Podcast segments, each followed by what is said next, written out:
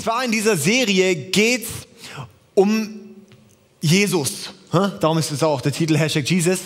Und äh, es geht dieses Jahr so um verschiedene Bündnisse, die Gott mit den Menschen gemacht hat. Und zwar die Bibel ist voll von verschiedenen Bündnissen. Es gibt den äh, Noah-Bund, es gibt den Bund mit Abraham, mit Israel, mit König David, den neuen Bund, und auch verschiedene kleine neue Bündnisse, äh, äh, verschiedene kleine Bündnisse, die Gott mit den Menschen schließt. Es ist ein Unterschied zwischen einem Bund und einem Vertrag. Ich möchte euch ermutigen, auch die Predigt in unserem Podcast nachzuhören von der Michaela Reschenio von letzter Woche. Da hat sie mal einen Einblick in, äh, in in die, äh, in die Bündnisse der Bibel gegeben. Und wir haben ja mehr Predigten, als wir live hören. Also äh, was wir hier hören, äh, wir haben sozusagen unsere Mediathek in unserem YouTube-Kanal und auf der Website, da ist noch mehr Predigten, wo ich dich ermutigen möchte, da wirklich auch reinzuschauen. Dann haben wir eben so eine Einführungspredigt von der Michi. Und ähm, heute geht es um den, um, das, um den Davidsbund, um den Davidsbund. Also König David und Gott, die hatten einen Bund. Und das möchten wir heute anschauen. Warum sind Bündnisse überhaupt wichtig? Die Bündnisse, die zeigen uns einen roten Faden eigentlich durch die ganze Bibel. Also die Bündnisse, die sind wie so, so, so, so Kernpunkte, die wir in der Geschichte sehen, die wichtig sind für das, wo wir heute stehen. Also, wenn wir die Bündnisse verstehen, haben wir einen großen Teil verstanden von der Geschichte, die Gott geschrieben hat und die Gott heute auch schreibt. Und darum schauen wir ein bisschen in die Vergangenheit, wir schauen auch ein bisschen in die äh, Zukunft. Und äh, nächste Woche predigt die Sarah auch zum, zum äh, alten Bund, ja, zum, zu, äh, ja, genau, also seid einfach gespannt, ja. Ist gut? also, ich mache jetzt am Anfang kurz eine kleine Geschichtsstunde und dann gehe ich direkt rein. Der erste Punkt, den ich heute habe, der König kommt. Verheißungen im Alten Testament. Das ist der erste Punkt. Der König kommt, die Verheißungen im Alten Testament. Und zwar der Davidsbund, da geht es ganz viel um das ganze Thema Königreich. Es geht darum, der David war ja der König schlechthin von Israel und Gott hat mit David einen Bund gemacht, sozusagen, dass ein krasser, ewiger König kommen wird. Ja? Und der wird aus David herauskommen. Und aber bis David deutet schon auch sehr viel auf diesen König hin. Und zwar in 1. Mose, ganz am Anfang, da verheißt Gott schon den Menschen, hey, ihr seid da zum Herrschen. Das heißt, da ist schon diese Königsherrschaft. Dann kommt der Sündenfall in 1. Mose 3, wo dann der Mensch die Herrschaft verliert und dann plötzlich unter Sklaverei kommt von Verfehlung, von Leid, von Schmerzen, von ähm, ja, wo man eben merkt, ich bin manchmal wie Opfer unter manchen Umständen, ja? Und das ist sozusagen unter dem Sündenfall zu laufen, die Herrschaft zu verlieren.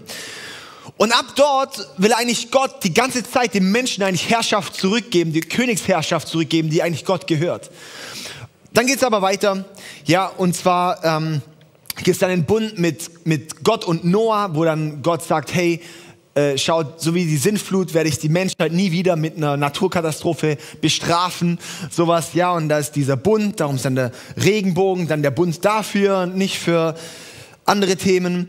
Und dann 1. Mose 17 und 21, da äh, ist dann der Abrahamsbund, wo Gott mit Abraham einen Bund schließt. Und das ist so die Person, wo eigentlich so ein bisschen die Geschichte für Israel dann auch anfängt.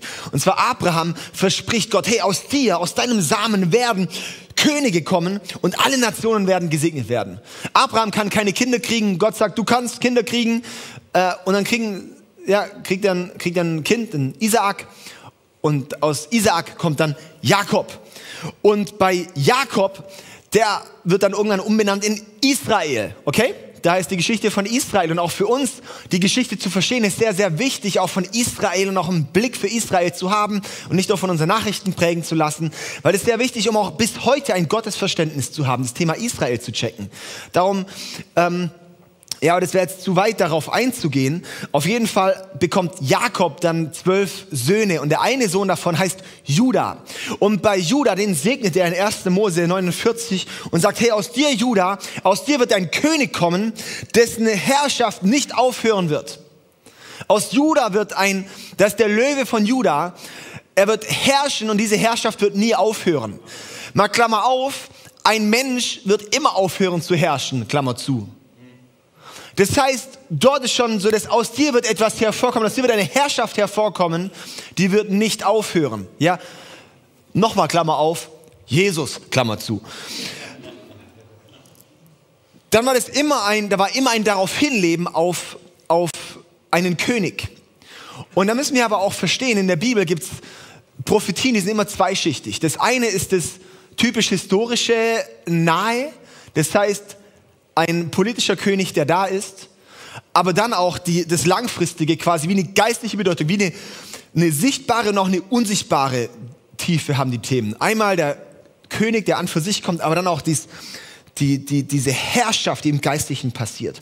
Dann im zweiten Mose, dass dann der, das Volk Israel ist ja dann in Ägypten, wird ein Volk, werden dann ausziehen und dann ist äh, Gott, der dann mit Israel einen Bund schließt und sagt, hey, ihr sollt mein Volk sein, wenn ihr folgende Dinge einhaltet. Ihr seid mein Volk, aber haltet bitte dafür folgende Dinge ein und das ist dann der alte Bund. Und dann wird das Volk nimmt dann quasi das Land, das verheißene Land ein, das ist dann das Land Kanaan. Und dort sind die dann in diesem verheißenen Land, sind dann das Volk, aber haben halt keinen König. Weil Gott gesagt hat, ich bin euer König.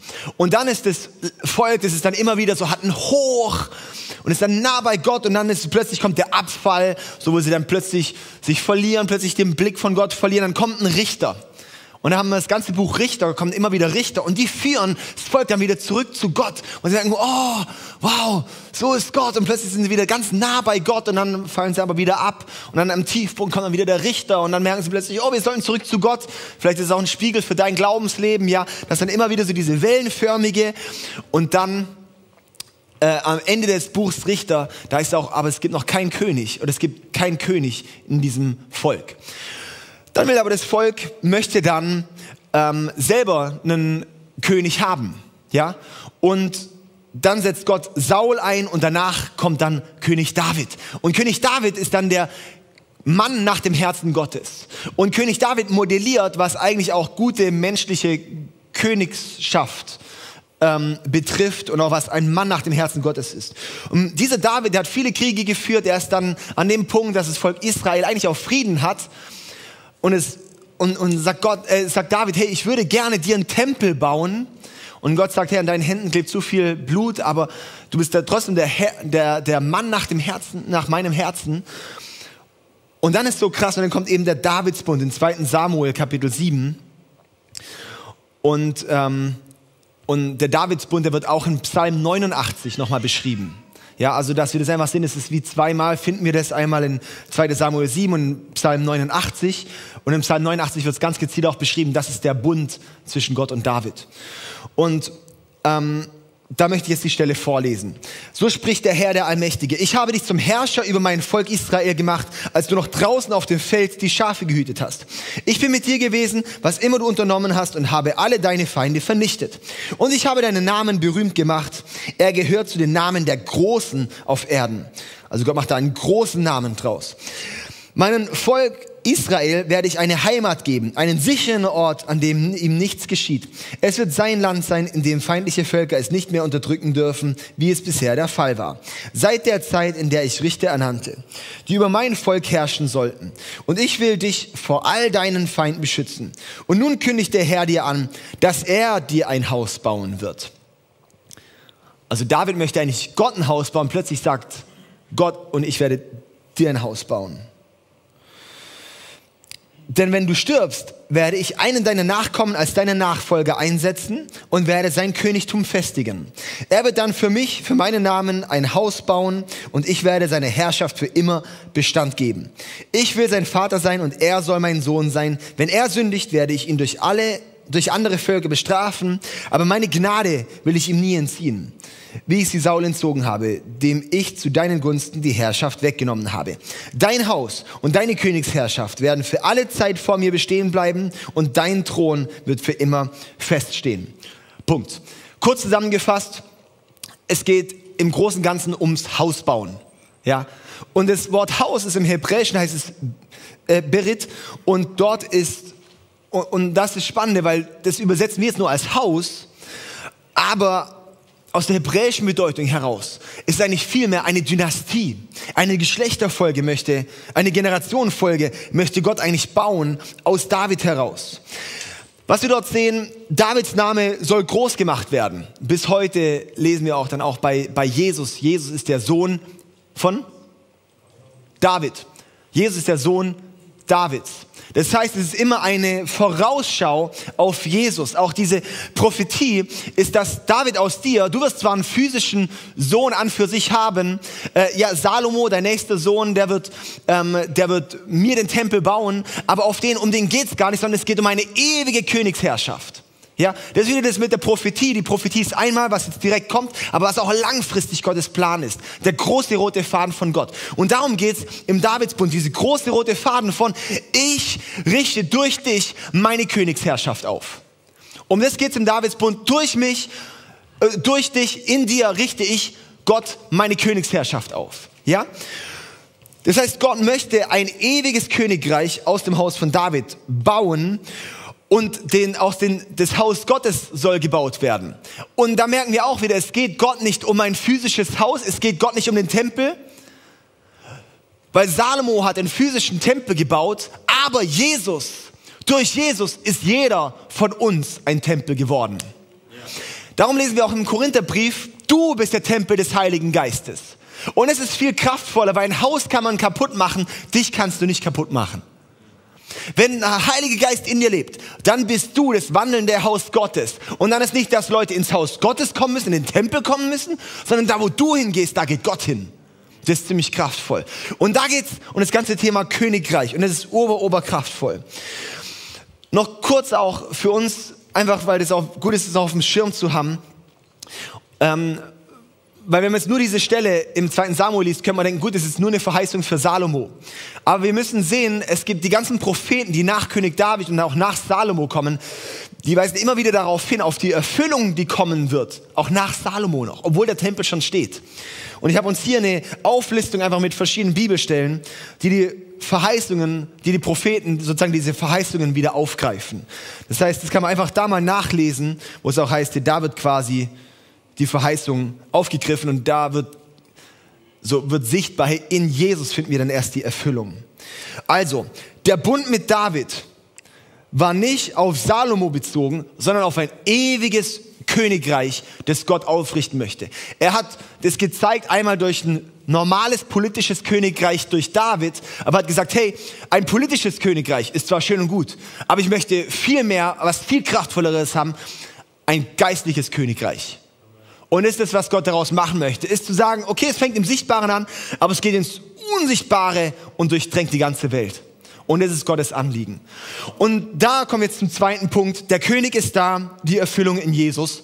Teil 1. Also, der König ist da, die Erfüllung in Jesus. Und zwar sehen wir in vielen verschiedenen Bibelstellen, dass diese Erfüllung vom Davidsbund sich in Jesus findet. Darum ist Jesus der Sohn Davids, okay? Ganz kurz einfach äh, zum Mitschreiben. In Jesaja 9, in Matthäus 1, in Markus 12, in Lukas 1, in Apostelgeschichte 2, Kapitel 13, in Römer 1, in Timotheus 2, in Offenbarung 5, in Offenbarung 22, das war's schon, ähm, findet man überall auf, dass Jesus die Erfüllung ist vom Davidsbund, okay? Also, das heißt, Jesus ist die Erfüllung vom Davidsbund, okay? Jesus ist die Erfüllung davon, dass Gott eine ewige Königsherrschaft aufrichten möchte. Das haben die Leute auch erwartet zur Zeit von Jesus, als er dann da war. Und sie haben gesehen, wow, hey, der zieht Menschen an. Und sie haben dann die ganze Zeit, bis er dann kurz vor seinem Tod, ist er dann nach Jerusalem eingeritten auf dem Esel, was auch eine Prophetie war, apropos, und haben gedacht, und jetzt kommt er nach Jerusalem, jetzt zeigt er endlich sein politisches Gesicht.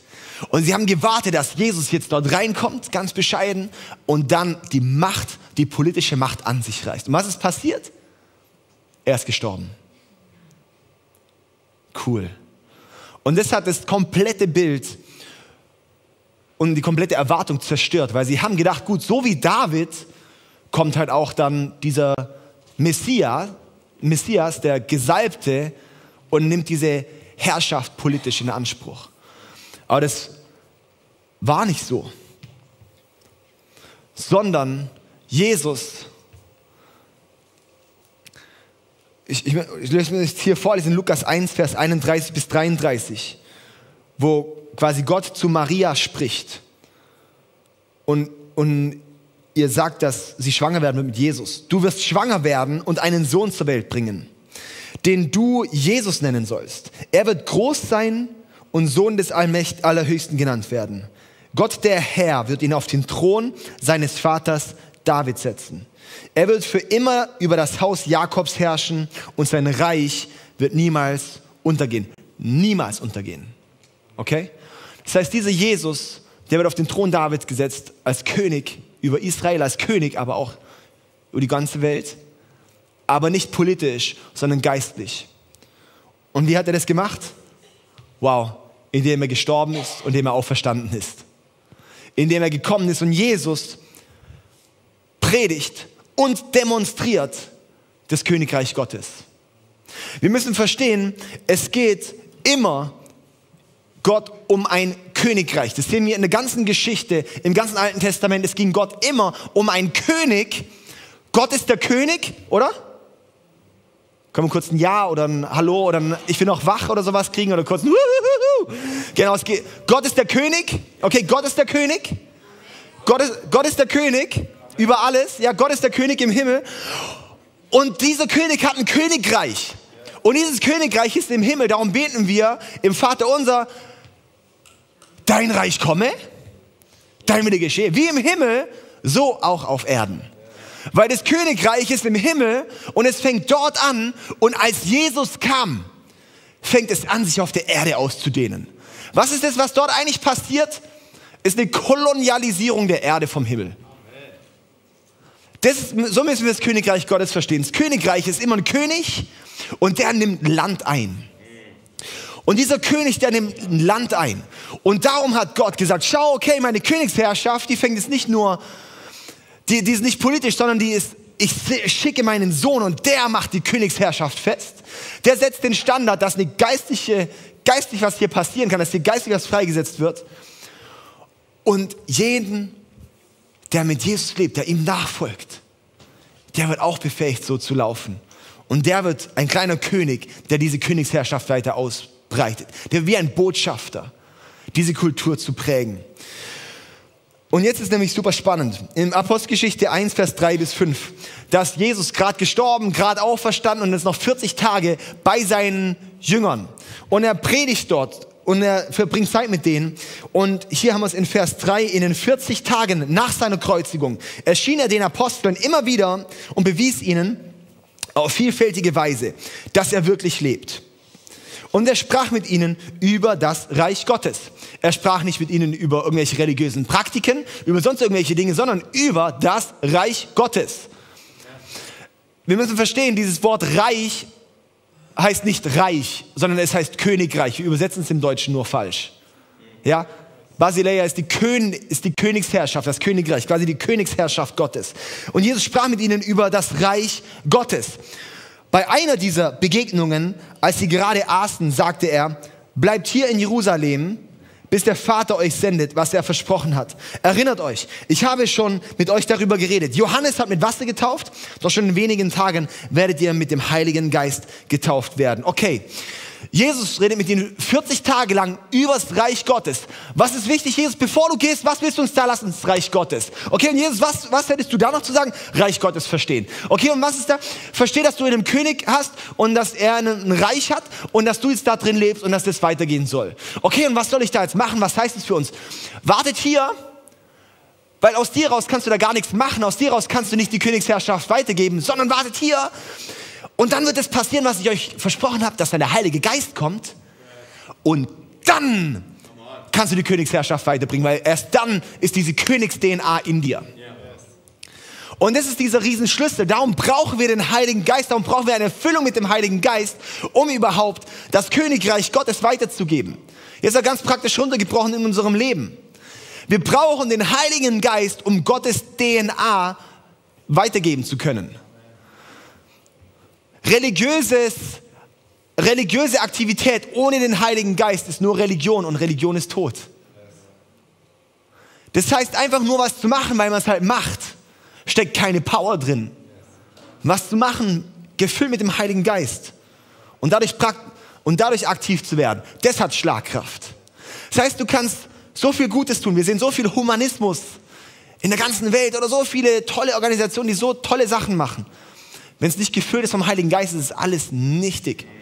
verbreitet kein Königreich, es verbreitet einfach nur, wow, wie Menschen sind so toll. Es setzt Mensch gleich mit Gott. Wir versuchen dann selber Gott zu imitieren.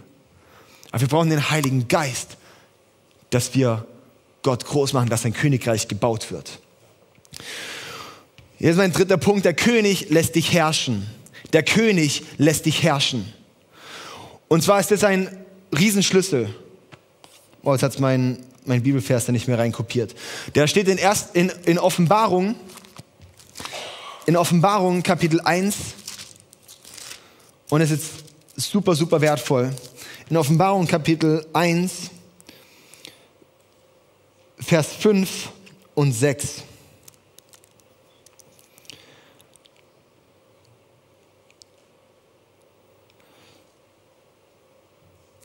So, und jetzt soll ich noch eine Übersetzung haben, die noch gut ist. Ja, das ist eine kommunikative Übersetzung. Ähm, hat mir jemand noch eine, eine, äh, irgendwie eine wortgetreuere Bibel, eine Schlachter oder Elberfeld oder sonst irgendwas hier? Ich habe leider gerade kein Internet auf diesem Gerät hier. Ah, super, hey. Vielen Dank dir. Mega gut. Weil das ist jetzt wichtig, dass wir das wirklich in einer, in einer sehr genauen Übersetzung haben, okay? Ja? Das ist die echte Bibel. Also, Offenbarung Kapitel 1, Vers 5 und 6. Und da heißt es, und von Jesus Christus, der treue Zeuge, der Erstgeborene der Toten und der Fürst der Könige der Erde. Das heißt, Jesus ist der Könige der Könige. Dass wir das überhaupt mal verstehen. Auch egal welche politische Herrschaft, Jesus ist immer noch über diesen politischen Herrschern. Auch heute sind hier Landtagswahlen in Baden-Württemberg. Apropos, geht bitte wählen, ja, sonst, und, und, genau, sonst beklagt euch nicht und sowas. Ähm, Jesus ist der König der Könige. Und Jesus ist der König der Präsidenten und es ist recht Jesus ist immer noch ein Level über den Ganzen, ja? Dem, der uns liebt und uns von unseren Sünden erlöst hat durch sein Blut und uns gemacht hat zu seinem Königtum, zu Priestern, seinem Gott und Vater. Ihm sei die Herrlichkeit und die Macht von Ewigkeit zu Ewigkeit. Amen. Das heißt, er hat uns zu Königen und zu Priestern gemacht. Und das ist jetzt ein brutaler Nugget, Leute. Wir müssen dort verstehen, Gott ist der König und da sehen wir eben, Jesus hat uns, indem er für dich ans Kreuz gegangen ist, hat er dich selber zu einem König und zu einem Priester gemacht. Das heißt, die ganze, was macht ein König? Ein König herrscht, oder? Das heißt, du bist da, um zu herrschen. Der König ist da, dass du herrschen sollst. Wow! Okay. Das müssen wir irgendwie mal kurz so auf der Zunge zu gehen lassen. Du bist da. Gott ist König. Und Jesus ist der König und er hat eine ewige Königschaft, wo du Teil bist, ebenfalls König zu sein. Wie krass ist das? Ich weiß, es ist so eine christliche Floskel geworden. Es ist wirklich eine Gefahr in christlichen Floskeln, weil wir die Power vergessen da drin. Oh, wir sind Könige und Priester und bla und so weiter und so fort. Ja, irgendwie, das juckt doch keine Sau mehr, wenn man das hört. Dass wir verstehen, du hast Autorität. Dass wir verstehen, das, was Gott sich am Anfang schon gedacht hat, dazu bist du da. Befähigt durch den Heiligen Geist kannst du jetzt laufen wie ein König und wie ein Priester. Das finde ich so kraftvoll. Das heißt, als Vater bin ich ein König und ein Priester. Viele führen sich oft als irgendwelche Könige auf, aber es hat keinen Priesteranteil drin. Und dann bist du einfach nur irgendein komischer Vorsitzender. Ja. Wenn du denkst, oh, ich möchte Sagen haben, aber bist nicht bereit, geistlich anzuleiten, dann bist du kein geistlicher Leiter. Als Vater ist meine Aufgabe auch als König und als Priester in der Familie zu agieren. Wie viele Männer lehnen sich zurück vor ihrer geistlichen Verantwortung, die Familie voranzubringen, wollen einfach nur, ich möchte halt der sein, der Sagen hat, aber am Ende hat, haben sie doch nichts irgendwie zu sagen, gell?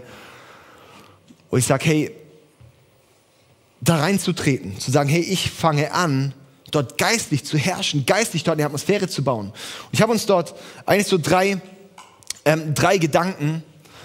Und zwar, ähm, was, was ist die Aufgabe von einem König? Was ist die Aufgabe von einem König? Und der erste Punkt ist, das könnt ihr gerne mitschreiben, weil da habe ich nicht auf Folie. Der erste Punkt ist, eine Kultur prägen. Ein König prägt eine Kultur. Also ein König, der möchte, dass seine Kultur dort ist, wo er lebt und dass es auch dort ist, wo er es ausweitet. Darum zum Beispiel England oder typische Kolonie, äh, äh, äh, typisches Kolonieland, die haben viele Kolonien, äh, typisches Königreich, die viele Kolonien haben auf der ganzen Welt, oder? Überall, wo England eine Kolonie hatte, fahren die links.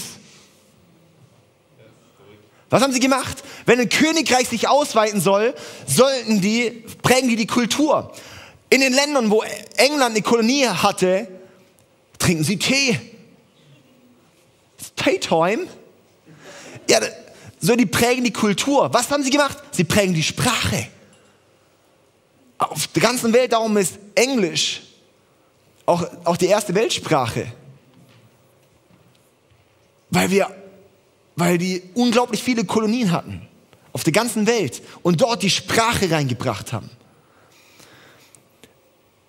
eine Kultur zu prägen. Und eine Kultur wird immer geprägt aus Werten, oder? Ich habe Werte und diese Werte lebe ich und daraus entsteht eine Kultur. Hey, ich habe den Wert Großzügigkeit, daraus entsteht eine Kultur von Großzügigkeit. Oder?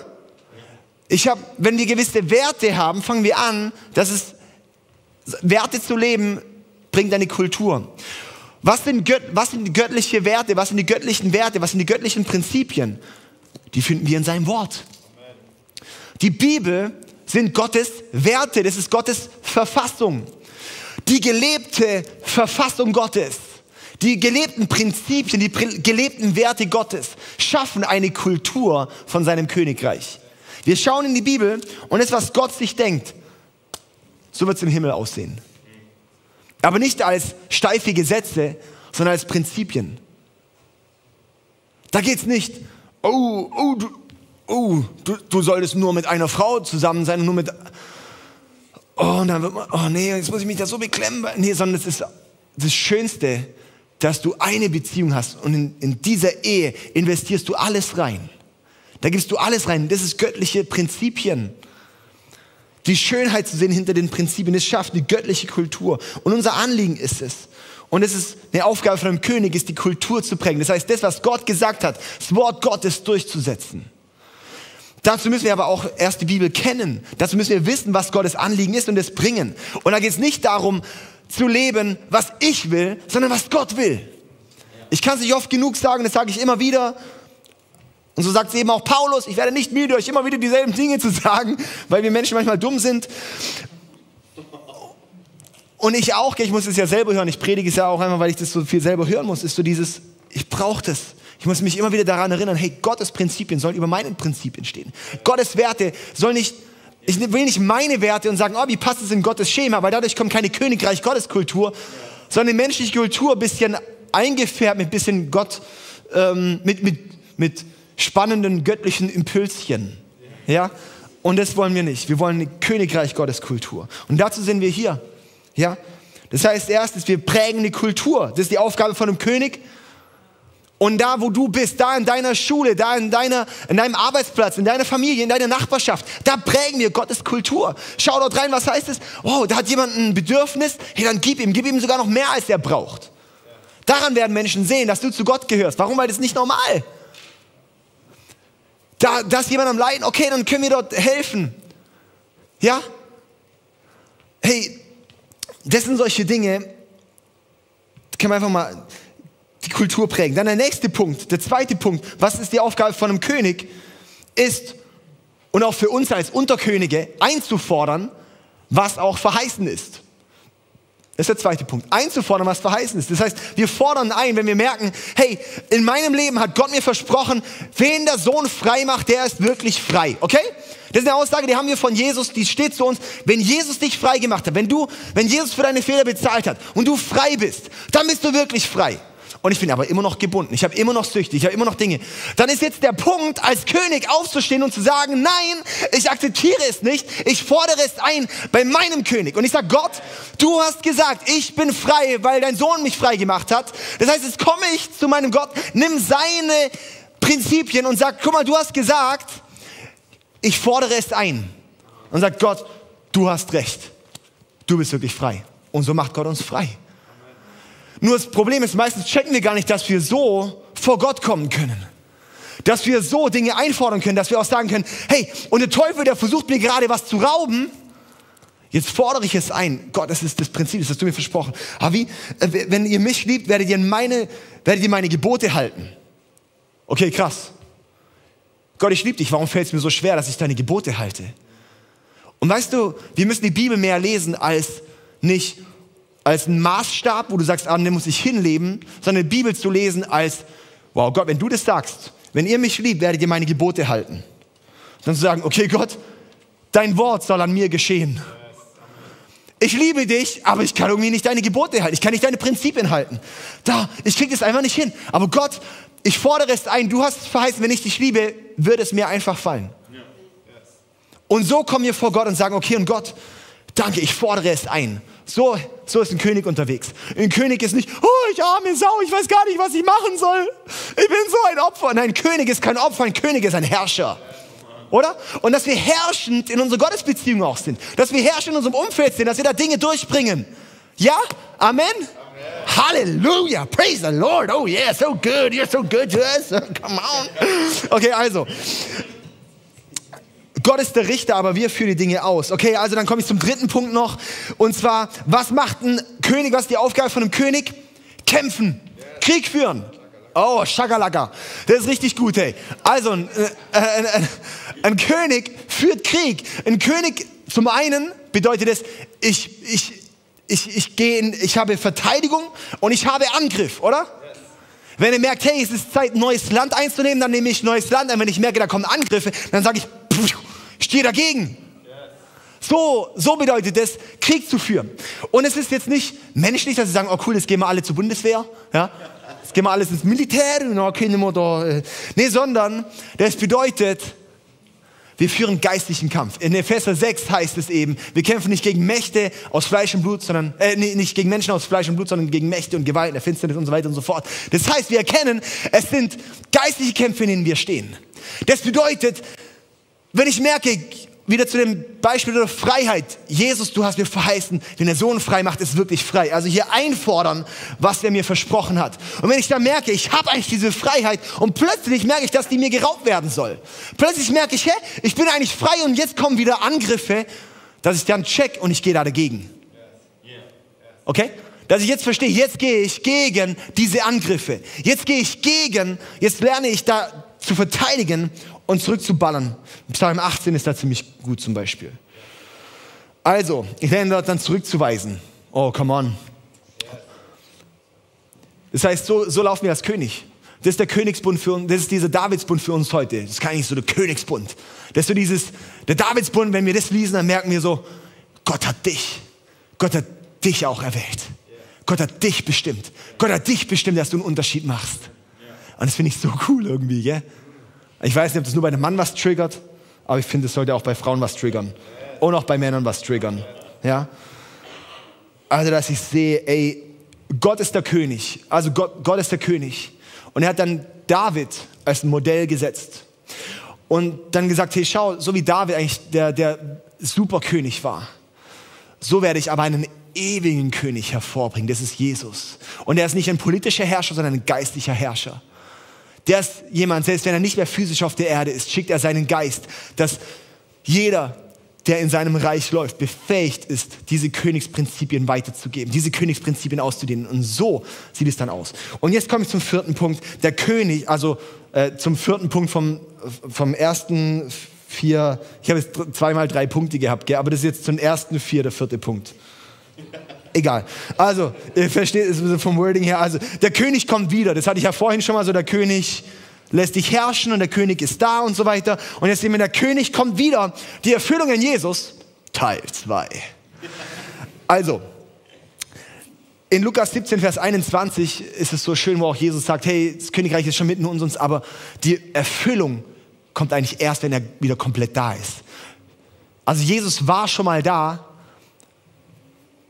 Und kleine Überraschung, er kommt auch wieder. Manche denken jetzt so, hä, wie, der kommt wieder. Ja, Jesus kommt wieder. Und das Spannende ist auch wieder auch mal zum ganzen Thema Israel zurückzugehen, oder? Israel war jahrtausende lang, gab es das einfach nicht mehr. Das Land gab es nicht mehr und so weiter. Es gab irgendwie Juden, gab es weltweit. Aber Gott hat schon vor Jahrtausenden versprochen, ihr werdet wieder in dem Land leben, das ich euch versprochen habe. Da, wo Israel heute lebt, das, äh, ist, da war früher das Israel, was Gott dem Land gegeben hatte. Und dann heißt es auch, dass in der Zeit die Generation, die erlebt, dass Israel wieder zurück ins Land kommt, diese Generation wird erleben, dass Jesus wiederkommt. Puh, also, Freunde der Sonne, ich möchte uns ja nicht enttäuschen, aber es könnte sehr gut sein, dass wir, die wir heute hier sind, erleben, dass Jesus wiederkommt. Jahrtausende haben Menschen gedacht und es war unmöglich. Nach dem Zweiten Weltkrieg kam es dann tatsächlich, dass der Staat Israel wieder gegründet wurde. Dass Juden aus der ganzen Welt zurück in ihr Land kamen. Und das wartet jetzt nur auf die Erfüllung in Jesus Teil 2. Unsere nächste Serie, apropos, heißt The Comeback. Da geht es um die Wiederkunft Jesu. Das wird richtig nice. Und dann heißt es auch in der Offenbarung, dass Jesus, dass das tausendjährige Reich kommt, dass dort Jesus herrschen wird. Das heißt, Jesus wird dort sein und herrschen. Jesus ist der Herrscher dann, tatsächlich. Jesus herrscht und, und das Krasse ist, und wir mit ihm. Nicht nur irgendwelche Bürger sein, sondern mit Jesus herrschen. Wie gut ist das? Und es das heißt, wo wir heute drinstehen, ist eine Vorbereitung für das, was Gott uns nicht gedacht hat.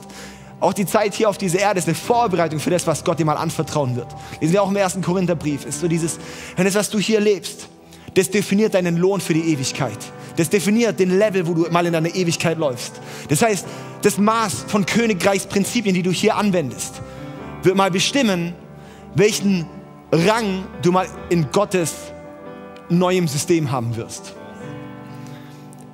den Lohn im Himmel. Habe ich meine Predigt zugehalten, kann ich dir ermutigen, die heißt Lohn im Himmel.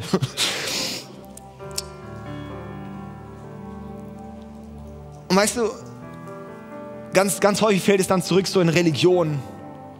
Man denkt, jetzt muss ich irgendwie gesetz, gesetzlich werden. Jetzt versuche ich da einfach nur so mit allem Biegen und Brechen irgendwie da Gott gerecht zu werden. Es geht nie darum, Gott gerecht zu werden, weil Jesus ist deine Gerechtigkeit. Es geht darum, sich ganz Jesus hinzugeben, das, was er versprochen hat, anzunehmen. Nicht dem Gesetz Gottes gerecht werden zu wollen, sondern dass Jesus deine Gerechtigkeit ist, dass Jesus dein, dein Herr ist. Und weißt du, Religion sagt, oh, jetzt geh in den Himmel. Aber das Königreich sagt, jetzt geh in die Welt. Und so möchte ich dir auch wirklich mitgeben, hey, dass du gesandt bist von Gott, um in diese Welt zu gehen. Und dass wir an den Bund mit David denken, Wow, so wie David bis heute in aller Munde ist. Und wie von König David, selbst in historischen, außerbiblischen Quellen ist David eine, eine Figur, auf die man heraufschaut. Möchte ich dir sagen, hey, dieses Prinzipien von Königreich Gottes auch in deinem Leben umzusetzen und reinzubringen. Und jetzt möchte ich mit uns beten. Und dann lass uns doch mal alle zusammen dafür aufstehen.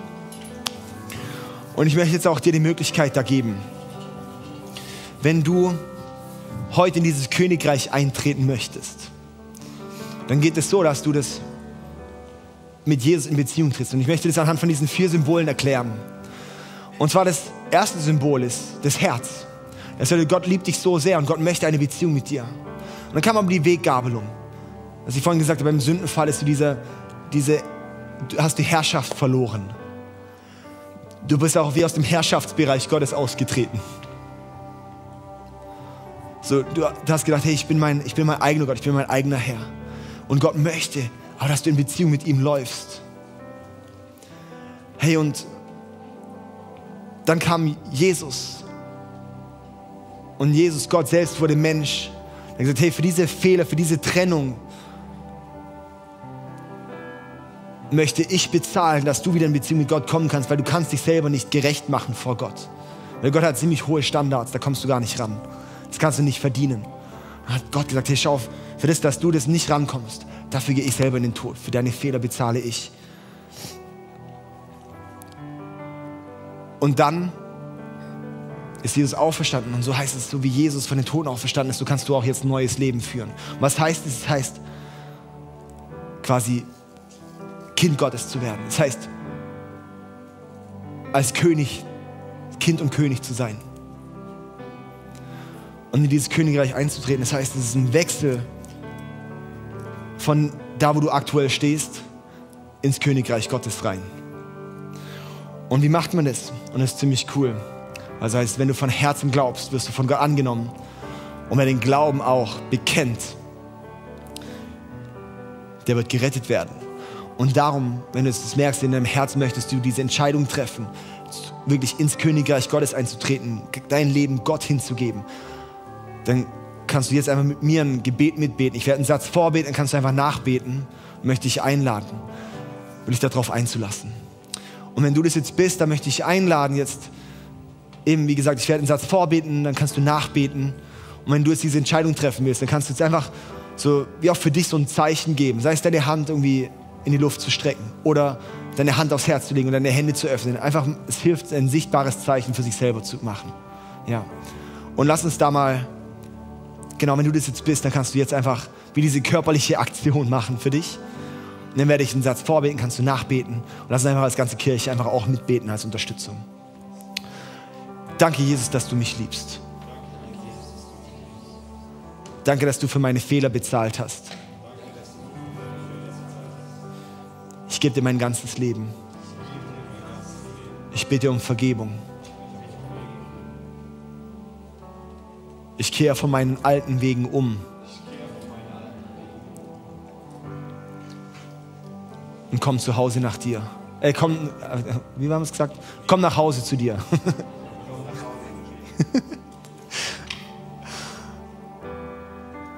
Danke, dass du mir vergibst. Danke, dass du für alles bezahlt hast. Erfülle mich, Heiliger Geist. Und zeig mir den nächsten Schritt. Ich trete jetzt ein in dein Königreich. Komm on, kannst du wie so einen Schritt mal machen. So. Oh, come on. Wir sind noch wach, so gut, hey. Oh, yes, so gut. Danke, Jesus.